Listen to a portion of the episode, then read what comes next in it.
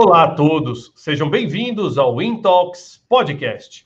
Sou o Thiago Alves, host do Intox, já conhecido de vocês aqui no nosso canal de podcast sobre empreendedorismo, transformação digital, inovação e também entrevistando as principais figuras executivas do mercado empresarial brasileiro. E hoje temos um tema muito interessante do nosso episódio, que é como lidar com novas estratégias de growth marketing. E para falar desse tema, recebemos o queridíssimo João Vitor, COO do Gestão 4.0. João, seja muito bem-vindo ao nosso episódio de hoje. Muito obrigado, Thiago, pelo convite aqui para gravar esse episódio.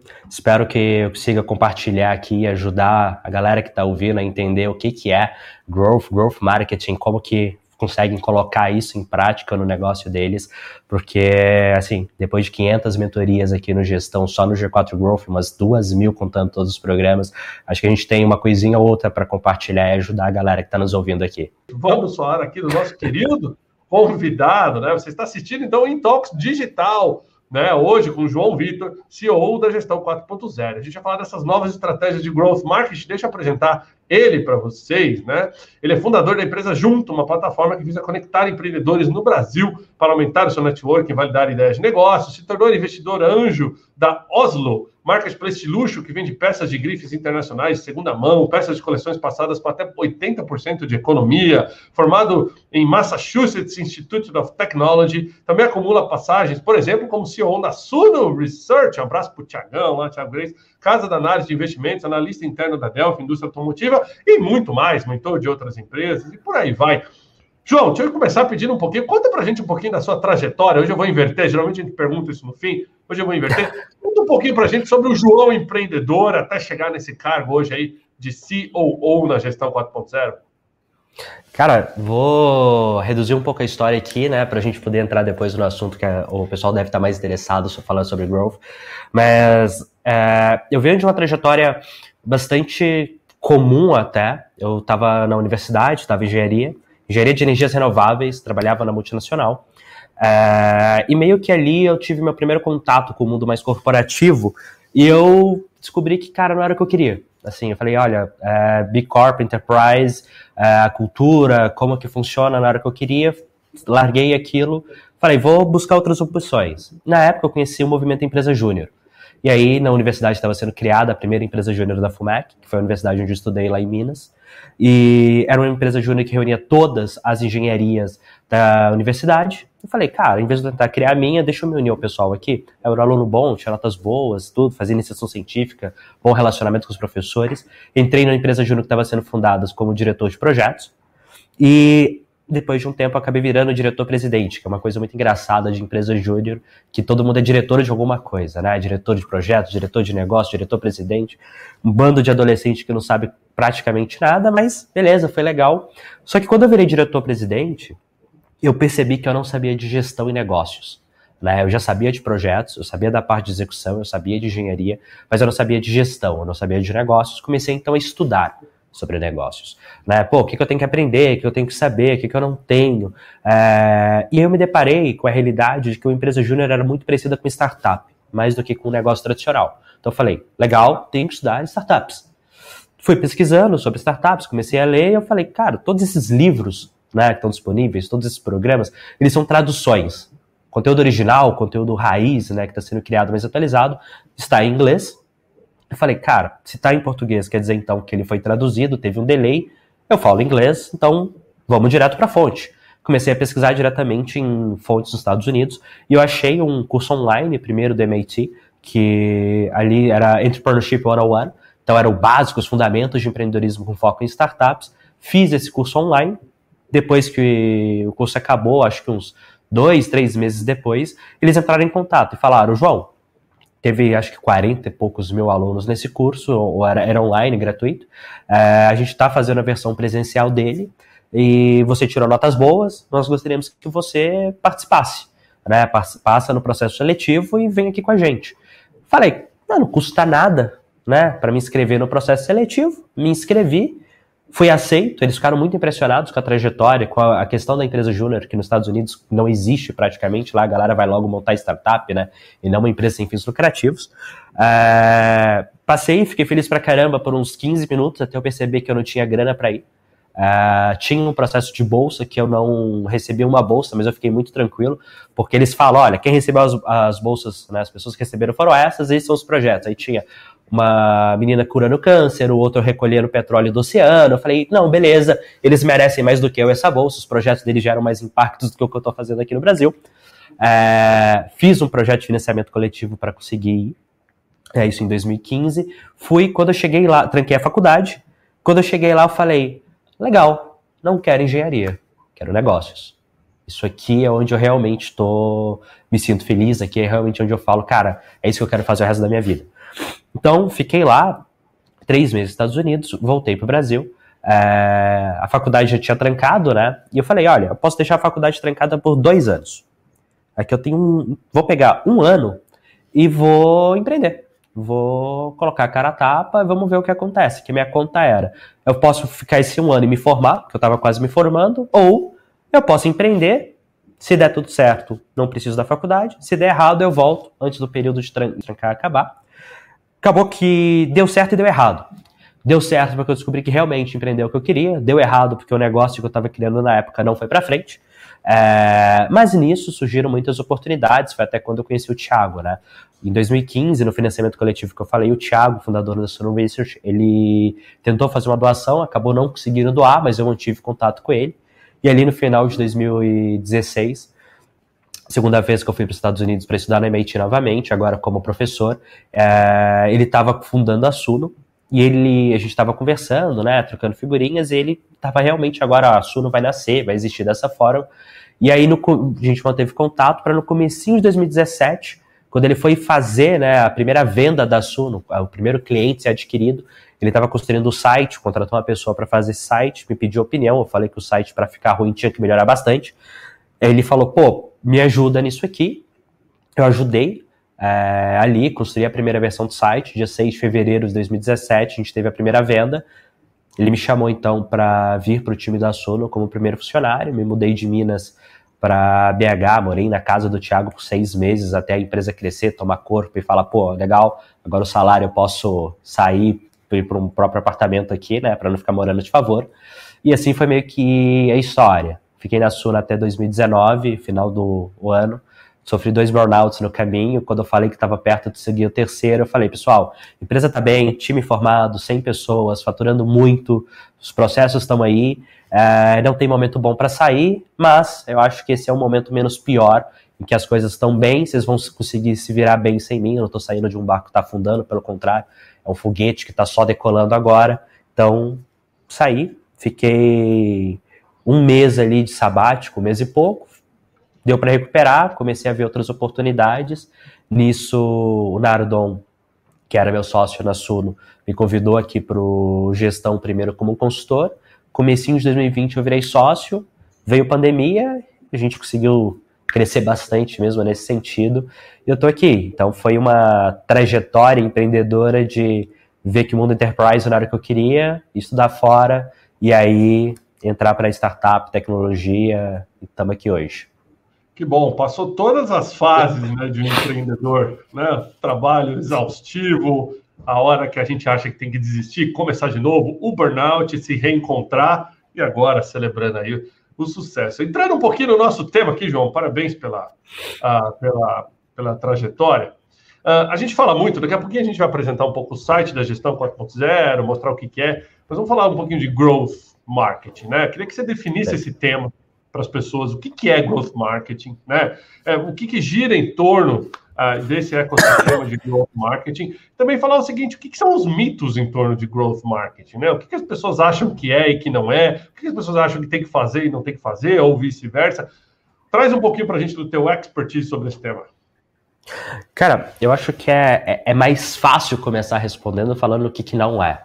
Né? Até a expressão growth marketing, ela foi meio que cunhada para facilitar o entendimento, porém, ela também gera os seus problemas, porque growth não é marketing. Muita gente acha que growth é uma forma nova de falar de marketing digital. E não é. Eu costumo brincar, né, para, eu acho que para nossa audiência aqui, as pessoas vão entender o que é o PDCA, né? Então, Plan, Do, Check, Act. Eu brinco que growth nada mais é do que PDCA aplicado ao crescimento.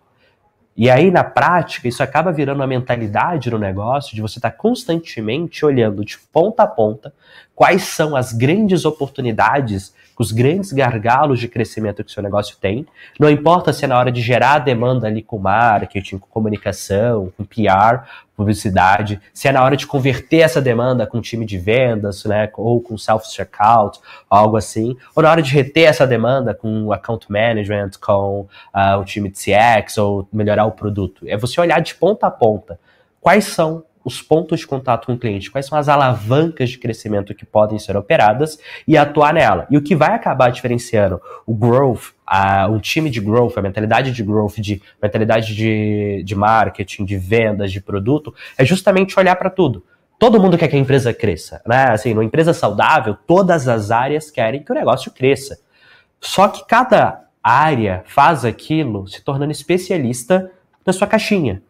Mesmo quando a gente fala de times integrados, você tira aquela visão de silos e tudo isso, acaba que o time de marketing, ele atua em marketing, ele vai dar uma sugestão, ele vai dar um pitaco outro em outras áreas, mas o dia a dia dele, o foco dele é fazer o marketing cada vez melhor. Vendas, a mesma coisa. Um time de growth, um profissional de growth, ele precisa, por definição, olhar todas as áreas do negócio, assim, uma visão olhando por cima, encontrar essa principal alavanca e mergulhar a fundo nela. Cara, já tive projeto de growth, né, de encontrar uma alavanca, que foi melhorar o processo de contratação do time de atendimento ao cliente, para que esse time fizesse mais vendas ou aumentasse a retenção de produto de clientes com dúvidas de potenciais prospects que não entendiam o produto que estava sendo vendido. Quando é que o time de marketing vai influenciar o processo de contratação e treinamento e onboarding de funcionários? Assim, meio que nunca. Né? Então, eu acho que é, essa é a grande realidade na hora que você olha a growth. Né? A gente facilita chamando de growth marketing, porque é onde que a grande maioria das oportunidades acaba estando para os negócios, mas na verdade uma mentalidade de constante busca pelas alavancas de crescimento do negócio. Ou, para quem entende melhor, volta para aquela filosofia PDCA aplicado ao crescimento. E aí o que você fala de mitos, eu diria que os dois principais acabam sendo que é a mesma coisa que marketing digital, não é, sem desmerecimento nenhum a marketing, a marketing digital, mas não confundam, é reduzir muito a visão de growth e falar que é isso, tá? É meio que marketing está em growth e não growth está em marketing. E o segundo é achar que só funciona para empresas de tecnologia, que só funciona para empresas modernas, empresas digitais. Eu digo que é justamente o contrário. Uma vez que você entende que growth não é marketing digital, e sim essa constante busca pelas alavancas de crescimento, fica claro que quanto mais tradicional o seu negócio, quanto mais tradicional a sua empresa, menor a probabilidade do seu competidor, daquela pessoa do lado, estar fazendo, estar aplicando a mentalidade de growth. E aí, quando você aplica, pouquinho que seja, você tem um ganho muito grande. Hoje, aqui no G4, por exemplo, toda empresa de educação, basicamente hoje, aplica estratégia de growth seja de growth marketing, seja de product-led growth, né, que é crescer com base no seu produto, ou de growth de modo geral quase todo mundo do meu mercado aplica. Então, aplicar growth para mim não é um diferencial, é obrigação para não ficar para trás. Agora, se você é, por exemplo, uma indústria, um varejo, dificilmente seu competidor está aplicando. Então, qualquer coisa que você aplicar mais ou menos, você vai ter um ganho muito grande em comparação ao seu mercado. Então, eu diria que esses são os dois principais mitos né, do mercado hoje. Achar que growth é marketing e achar que, por ser um negócio tradicional, não serve para você, sendo que é justamente o contrário até explorar um tema aqui, teve um, um, ponto trazido aqui pelo querido Renato Amorim, que fala que as empresas de hoje em dia estão associando growth marketing a simplesmente a área de vendas, o que também não faz sentido. Se não é marketing, também não necessariamente é vendas, né? Mas deixa eu te perguntar uma coisa. Lá no Gestão 4.0, uh, principalmente uh, uh, nos últimos meses, nos últimos anos que eu acompanho aí a trajetória de vocês, o que eu vejo é que cada vez mais o CEO, o executivo principal da empresa, quer se atualizar e quer conhecer um pouco mais sobre o que, que é essas, essas ferramentas né, do futuro. Acha que chegou a vez que o executivo mesmo, o principal da empresa, está entrando é, profundamente nessas novas estratégias, está se envolvendo com growth marketing, está querendo entender porque ele quer impulsionar o negócio, ou foi uma necessidade que a pandemia trouxe, né? Todo mundo viu uma necessidade muito rápida de ter que se transformar, implementar aí uma, uma digitalização forçada ou não, e isso fez com que o executivo se movesse, né? Conta um pouquinho para a gente aí. Cara, tem aquela piada que todo mundo fala que o principal agente de transformação digital do mercado foi o Covid-19, né? É... Então, assim, de certa forma, sim, muitos executivos eles aceleraram esse processo de adoção, de estudo, de aprofundamento nessas estratégias por conta da pandemia, porque se todo mundo só pode operar no digital, você não tem escolha, você tem que ir para o digital, você vai ter que aprender digital. Mas, independente disso, eu acredito que sim, os executivos estão cada vez mais tendo que entender essa, esse novo paradigma de como encarar o crescimento do negócio, né? Não basta mais você, ah, vou construir um bom produto, ah, eu vou simplesmente pagar mais caro. Não é assim. Existem outras estratégias hoje que, se você não entender como elas funcionam, você acaba ficando muito restrito sua capacidade de aplicar. E eu acredito que existe, quando nós falamos de growth, de digitalização, de transformação digital, todas essas questões, elas são primariamente uma questão cultural do negócio. Tá?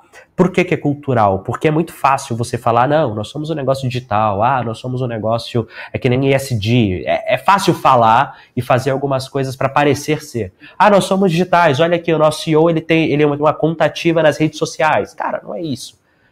É uma mudança cultural de paradigma do negócio, olhar tudo como a viés de teste, você assumir que você não sabe, você está disposto a deixar um estranho, né, alguém que não é da sua área, entrar ali dentro do departamento e fazer mudanças para gerar mais resultado, pedir ajuda, adotar novas ferramentas, sair da sua zona de conforto. O Bruno Nardon, que ele, meu mentor e um dos sócios de gestão, ele fala, né, não existe conforto na zona de crescimento, não existe crescimento na zona de conforto. Então, para crescer, você tem que estar disposto a se sentir desconfortável desconfortável. Então tudo isso precisa mudar e é uma questão muito cultural de entender que a empresa inteira precisa aceitar essa mentalidade.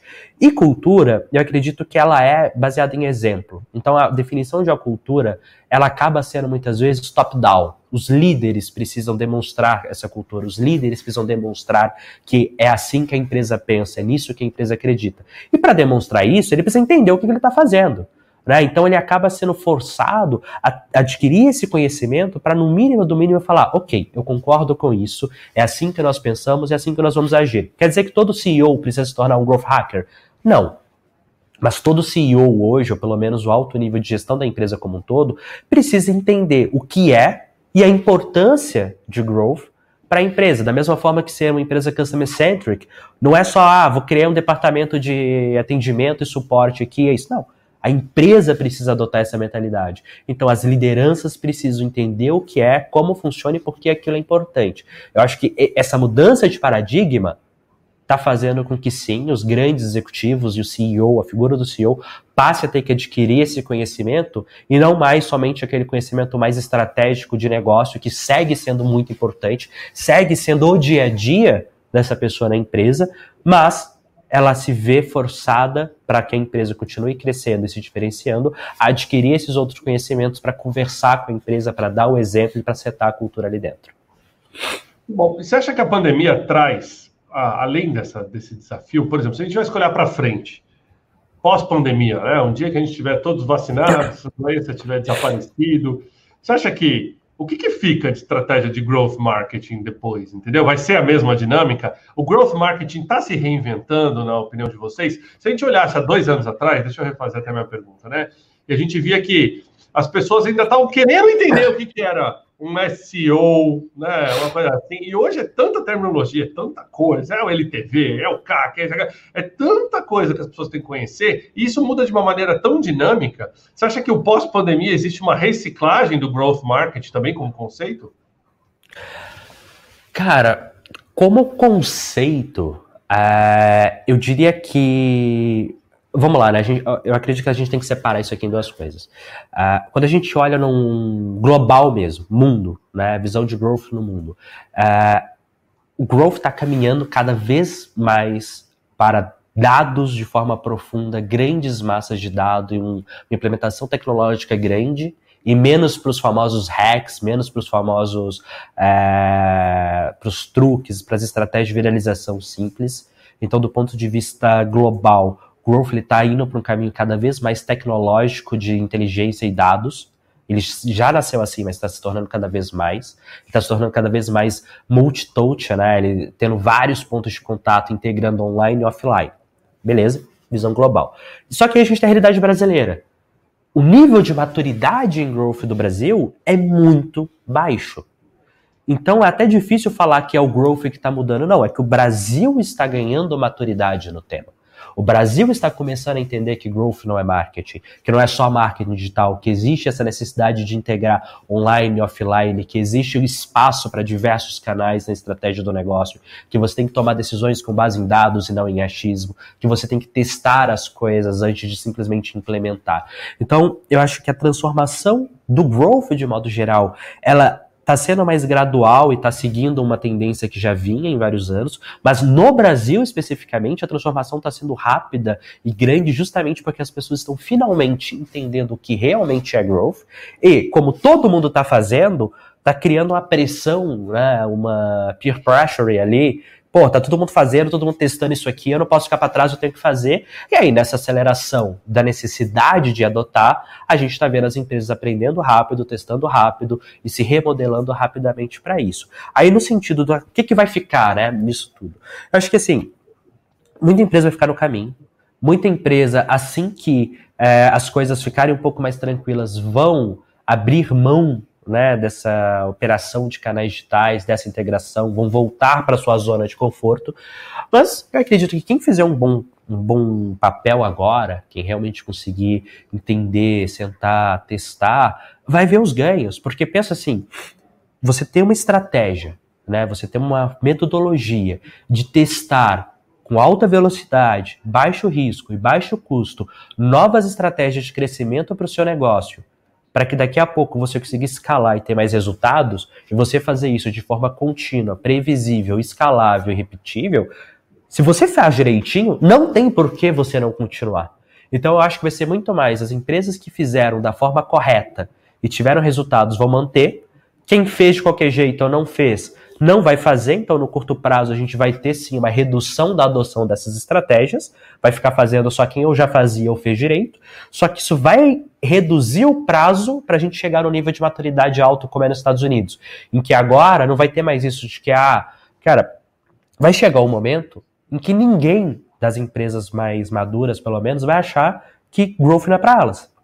Nos Estados Unidos, qualquer empresa relativamente madura, que fatura, sei lá, seus 10 milhões de dólares ano, vamos trazer para o Brasil, 10 milhões de reais ano, sabe que eles precisam investir nisso. No Brasil, você tem empresas que faturam centenas de milhões e que ainda não possuem um departamento dedicado, que ainda não possuem uma estrutura dedicada, e que falam, não, isso aí é para startup, é para essas empresas de tecnologia, para esses meninos novos.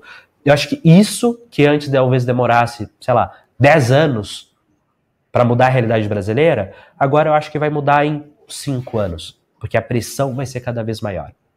Pelo menos é nisso que eu acredito do que vai ficar ou não. Você trouxe um, um tema muito interessante. Eu sempre falo que a decisão de crescimento das empresas e de aquisição de clientes tem que ser tomada com base em dados e não com achismo da diretoria, né? Onde a gente acha que tem que pôr dinheiro versus onde efetivamente os clientes estão buscando e pesquisando e e aqui entrou num tema que hoje em dia virou um tema interessante, que é a tua opinião. Dados versus LGPD. Por quê? Se a gente está vivendo, né? A gente já fez, inclusive aqui no Intox, já passaram por aqui grandes nomes, né? É, de empresas que fazem gestão de dados, inclusive um grande abraço lá para o Marco Marcelino, da série News, que trouxe uma live fantástica aqui, onde a gente mostrou até como a inteligência artificial já está se preparando aí para pegar seus dados de maneira mais inteligente. Só que a gente tem do lado de cá uma LGPD, uma Lei Geral de Proteção de Dados, que nos traz também o desafio de fazer o correto com esses dados. A LGPD impacta uma estratégia de growth marketing das empresas, de growth hacking, não? Cara, impacta. Eu acho que tem dois cenários aqui, né, dois lados. Uso interno de dados. É assim, na falta de uma palavra melhor, é uma zona na maioria das empresas como elas tratam os dados que elas possuem. tanto faz elas conseguiram aqueles dados seguindo as normas, LGPD ou não, a grande maioria das empresas não tem o mínimo de uma política de tratamento de dados internos, de manter a privacidade, anonimizar as coisas, de controle de acessos.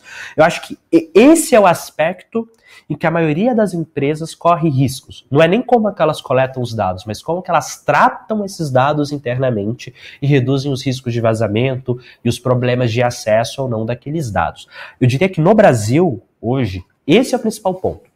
Já do ponto de vista, que é onde eu vejo que a maioria do, de quem tem preocupações sobre a LGPD é, ali é como eu consigo os dados. No fim do dia, gente, você vai continuar conseguindo os dados como você sempre conseguiu. No máximo, na maioria dos casos, para quem faz as coisas corretamente, você vai colocar um checkbox a mais de, uh, que a pessoa autoriza a usar aquelas informações. Eu fiz vários testes. Tem impacto? Tem. Tá, eu fiz testes aqui, por exemplo, de formulário, né? Então, formulário simples. Deixa o seu nome, e-mail, telefone aqui para fazer o download desse, desse PDF. Eu fiz três testes. Um, que era só isso. Um, que tinha aquele checkbox de autorização que a LGPD pede já preenchido. Outro que tinha um checkbox ali não preenchido, que é como a LGPD pede, né? Ela tem que ser desmarcada, a pessoa tem que marcar. É... Impacta? Impacta. Eu perdi assim, no cenário ideal da LGPD comparado com o cenário sem nada, eu perdi mais ou menos 15% dos contatos que eu conseguiria. Não é o fim do mundo. Por quê? Porque essa pessoa também é uma pessoa mais comprada com o seu negócio. É uma pessoa que ela realmente deu autorização, ela realmente demonstrou o interesse dela.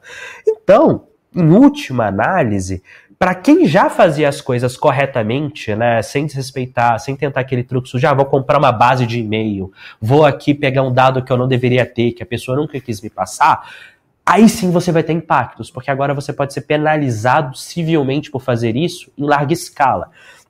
Então, essas empresas que faziam isso, que era uma zona meio cinzenta da legislação, agora é mais cinzenta.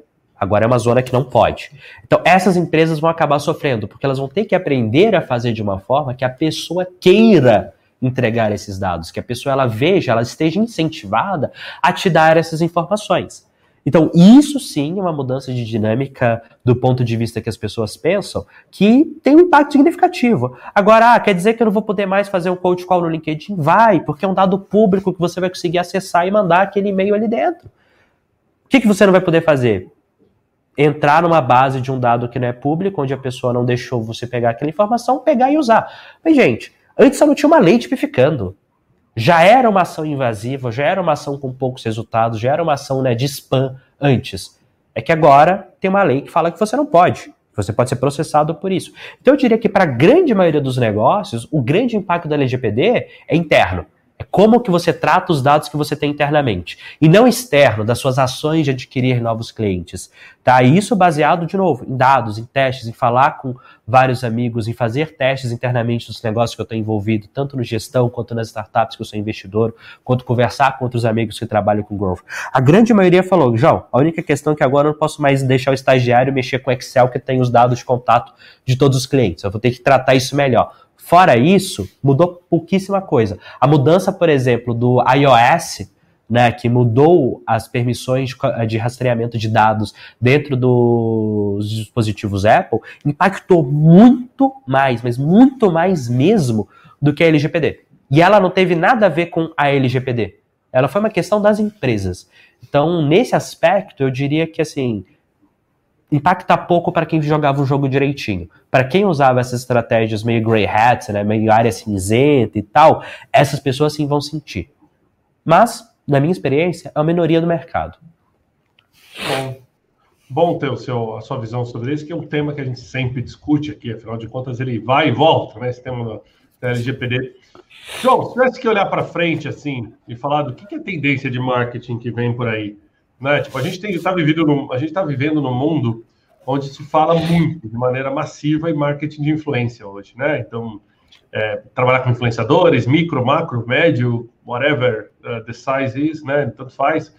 Mas será que está migrando? Será que o marketing está migrando para além de trabalhar com marketing de influência, de fazer uma gestão disso tudo, uma gestão de influência? Como é que você vê o mercado daqui para frente? Vamos falar um pouquinho de futuro do marketing. Cara, eu vejo que existem alguns Depende do ponto de partida, tá? Vamos lá, o ponto de chegada comum para todo mundo. Você ter um uso integrado de diversos canais online e offline. Esse é o ponto de chegada final para todo mundo, tomando decisões com base em dados.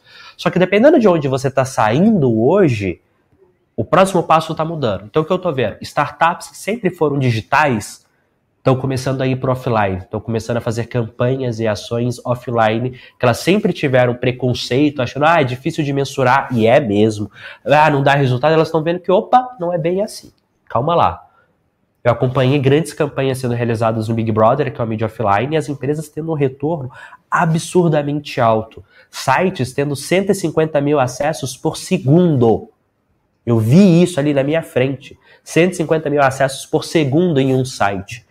Então, muitas empresas estão aprendendo que, olha, não é só o digital que existe. O offline também existe e você consegue integrar. Eu, por exemplo, quero fazer campanha em termômetros aqui em São Paulo, porque um amigo fez, teve um baita resultado. Eu falei, cara, deixa eu testar isso. Por quê? Porque eu tô saindo de 100% digital, vou aprender offline. Já as empresas mais tradicionais, que sempre foram mídias muito tradicionais, estão conhecendo um novo mundo, que é o mundo digital. Então essas empresas estão entendendo que, olha, deixa eu fazer um anúncio aqui. Ah, mas eu gasto muito com a minha loja física, não quero gastar tanto com um anúncio pago. Só que a empresa não entende que o aluguel da loja física dela é praticamente a mesma coisa da mídia online que ela tem que fazer para o e-commerce. Assim, é, é, o paralelo é esse. O que, que é o aluguel da sua loja física? É a mídia que você faz online para o seu e-commerce. Então, essas empresas que hoje são muito offline estão descobrindo o online. E as empresas, de modo geral, estão vendo o valor da humanização da marca você criar uma figura, né? Você conectar a sua marca, o seu negócio com a sua audiência por meio de pessoas. E aí entra o influencer marketing, tanto de vou usar influenciadores profissionais, vou usar terceiros, como uma, uma Natura, uma empresa que ela não tem uma figura interna ali forte faz, quanto empresas que estão usando seus sócios e pessoas internas como essas figuras, como gestão faz, como a Sono faz, como a Regos faz com a sua figura. Então, assim, pô, trago alguém, um executivo, um sócio interno para virar essa pessoa, esse influenciador que vai comunicar com a audiência em nome da marca ali dentro. Então eu vejo que quem era muito digital está indo para offline, quem era muito offline está indo para o digital, e as empresas, de modo geral, estão explorando a humanização da marca por meio da figura dos influenciadores, sejam influenciadores contratados, ou sejam pessoas internas se transformando em influenciadores, em reference voices ali da marca. E todo mundo no final vai caminhar para esse mundo ideal, que é omnichannel, integração online e offline, decisões baseadas em dados. Mas, né, é aquilo, esse aí é o mundo ideal que a gente vai chegar, sei lá, uma empresa, na minha visão, vai demorar na média de 5 a 7 anos, pelo menos, para chegar lá, a maioria das empresas hoje. Muito bom. Ótimo, João. Obrigado aí pelos pontos de vista. Bom, a gente caminha aqui para a nossa, digamos, reta final da nossa live aqui. Eu queria trazer uma pergunta aqui da GAC Brasil, GAC Brasil, que ela pergunta o seguinte. O quanto a inteligência artificial tem impactado no growth market? Até falei agora há pouco da questão de dados com inteligência artificial. Mas eu vou turbinar a pergunta do pessoal da GAC aqui. Quais as tecnologias do futuro que vão impactar no marketing? Realidade aumentada? Inteligência artificial? Blockchain? A gente vai ver isso, vai discutir isso em marketing ou não? Isso é muito futurista por enquanto. Cara, vamos lá, né? Realidade aumentada é algo que para alguns segmentos já é realidade. É, arquitetura, moda, tudo que é produto físico você já tem empresas usando é, com uma certa escala e sucesso. Eu tenho, inclusive, sou advisor de uma empresa, que eu não posso falar, mas do ramo de arquitetura, que está investindo pesado em desenvolver esses modelos para mostrar para os clientes e tudo. Então, a realidade aumentada eu acho que para alguns setores já é realidade. É, inteligência artificial. Isso é uma coisa que eu acho que no médio hoje já gera resultados, mas ainda não é uma inteligência de verdade. É, é, meio que, cara, sistemas de análise de dados, grandes massas de dados, mas com algumas tecnologias. Tem uma tecnologia que recomendo que todo mundo pesquise, chama GPT-3. É uma tecnologia de inteligência artificial que está sendo desenvolvida pela OpenAI, que, assim, é um negócio assustador. Eu fiz ela escrever um texto para o meu Instagram, postei, e ninguém identificou que era uma inteligência artificial texto em português. Então, assim, você já tem coisas, principalmente do lado criativo, que eu não esperava que fossem surgir tão cedo, nascendo e dando bons resultados. Além disso, né, você tem a parte de análise de dados. Eu falei lá no começo, né, eu fiz engenharia, oito semestres, fiz cálculo 1, 2, 3, 4, física 1, 2, 3, 4, então sempre foi muito bom com essa parte de cálculos. Eu já escrevi modelos matemáticos para alimentar um sistema de inteligência, para fazer previsão de demanda com a precisão em 16 semanas, eu conseguia saber a receita que um lead ia me trazer com 3% de margem de erro. Então, assim, para análise de dados, você já tem muita aplicação hoje. Só que para fazer uma boa análise de dados, você precisa de ter bons inputs e uma boa maturidade é, de dados de modo geral no negócio. Isso já tem aplicação. Então, isso eu diria que não é nem futuro, é D0. D1, curtíssimo prazo, toda essa parte de realidade aumentada para negócios que são baseados em contato, em toque, arquitetura, engenharia e moda. Cara, tá crescendo muito, muito rápido. Eu diria que no máximo dois, três anos vai ser comum inteligência agora, inteligência mesmo, artificial, que você vai pegar algo muito pronto e simplesmente falar, robô, escreve isso aqui para mim, robô, faz isso aqui para mim, vai demorar um pouco mais ainda, eu diria que um horizonte de uns 5 anos, mas que já é realidade as aplicações e os testes. E tipo assim, e isso sim para mim vai ser game changer, porque um grande paradigma da inteligência artificial, né, ou da é, toda essa parte de tecnologia que existe, ah, não, seres humanos não serão substituídos em trabalhos criativos. E o que está se mostrando? É que dá. É possível. É possível você substituir um copywriter, é possível você substituir um redator. Né? Já é possível você fazer isso quando você pega alguém de nível júnior. Você, obviamente, não consegue substituir alguém, né? As pessoas que estão no estado da arte daquela coisa ali. Mas alguém de nível júnior ali, você já consegue substituir com o que existe hoje. Então imagina daqui cinco anos. E isso vai forçar que os profissionais sejam profissionais capazes de trazer essa visão holística do negócio, olhando todos os pontos e usar a tecnologia para acelerar a implementação. Então não vai dar mais para ser, não, sou aquele profissional de dados, o meu forte é olhar dados. Cara, o robô vai fazer melhor do que você. Não, sou aquele cara criativo que consegue pensar aqui na campanha, então o robô vai fazer isso. O que, que o robô, a princípio, eu acho que não vai conseguir fazer tão cedo? integrar todos esses pontos, porque são várias tecnologias especializadas que não são generalistas, que não conseguem integrar, que vão exigir uma mente capaz de entender elas profundamente e criar as estratégias integradas ali de como aplicar aquilo no dia a dia. Esse cara, assim, não é o futuro, é o presente já. Eu diria que hoje, assim, no meu dia a dia, uns 20% das estratégias que eu faço já são bastante bastante integradas com algum tipo de inteligência artificial é, de nível básico, tá? Não tão avançado, com algum tipo de grande massa de dados sendo analisada por um modelo neural, e que em pouquíssimo tempo já vai ser seus 50%, 60%, e daqui uns 5 anos, cara, 80% vai ser isso. Meu trabalho vai ser sentar e estrategicamente pensar, olha, como que eu integro essas diversas inteligências que existem, que são especialistas, para que elas me gerem um resultado melhor. Muito bom. Muito obrigado, João, pelos comentários. Bom, eu queria trazer aqui, vou compartilhar rapidinho aqui a minha tela, para a gente poder estar tá mostrando um pouquinho aqui do site do Gestão 4.0, e aí eu vou pedir para você, enquanto eu mostro a tela, você explicar um pouquinho para o pessoal sobre o que, que é o G4, né? Os serviços oferecidos pela, pela G4 tá aí, ó. Estou jogando minha tela aí, ó. Para quem não conhece. Né? gestão 4.0.com, né? Uma escola de negócios, assim, é, formada aí. Há quantos anos já existe a G4, João? Cara, ela nasceu começo de 2019, foi a primeira turma. É, foi pensada em 2018, fevereiro de 2019 foi a primeira turma, então os primeiros alunos foram ali.